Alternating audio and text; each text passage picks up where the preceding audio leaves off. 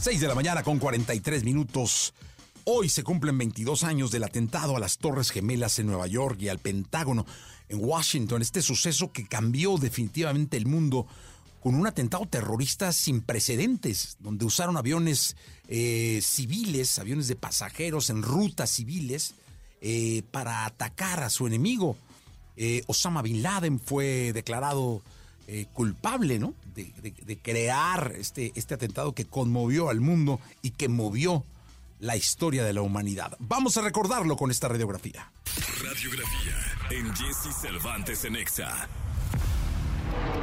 lo que está pasando en Nueva York, en el World Trade Center de Nueva York. Parece que se estrelló un avión. 11 de septiembre del año 2001. 8 de la mañana, 46 minutos. El vuelo 11 de American Airlines se estrella contra la torre norte del World Trade Center en Nueva York. Parece ser que fue un jet comercial. 9 de la mañana con 3 minutos. El mundo observa atónito como un segundo vuelo, el 175 de United Airlines, impacta contra la torre sur del World Trade Center. El suceso es cubierto en directo por diversas cámaras de televisión que enfocaban a las torres gemelas. Philip, tenemos otro avión efectivamente que se estrelló en la.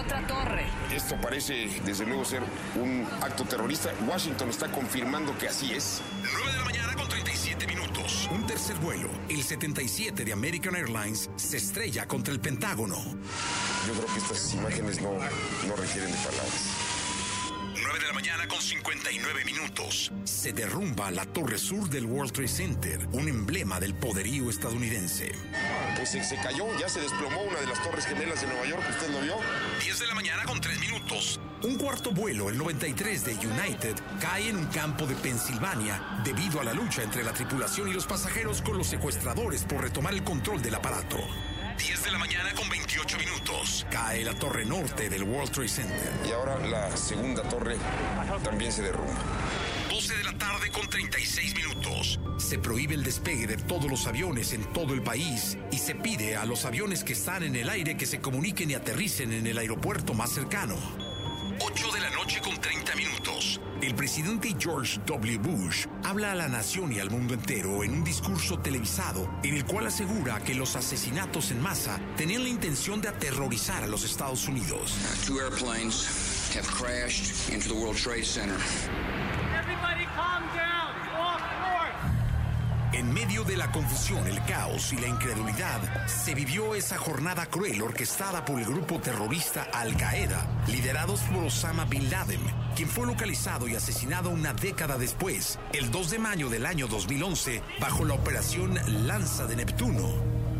Una semana después del 11 de septiembre, el 18 de septiembre, comenzaron una serie de atentados terroristas utilizando carbunco o anthrax maligno, una bacteria mortal, durante el transcurso de varias semanas, hasta el 9 de octubre, los terroristas utilizaron el correo para exponer el carbunco a periodistas políticos o empleados civiles en Nueva York, Nueva Jersey, Washington, D.C. y Florida.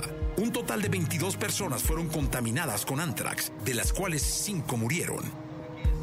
Los ataques cobraron la vida de 2.996 personas, dejaron más de 25.000 heridos y consecuencias sustanciales para la salud a largo plazo, además de al menos 10.000 millones de dólares en daños a la infraestructura y la propiedad.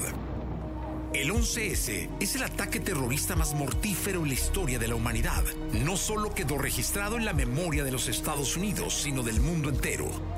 En la actualidad, en la zona cero de la tragedia, se edificó el monumento conmemorativo y el museo del 11 de septiembre para honrar la memoria de las víctimas y con la esperanza de construir un mundo a favor de la paz.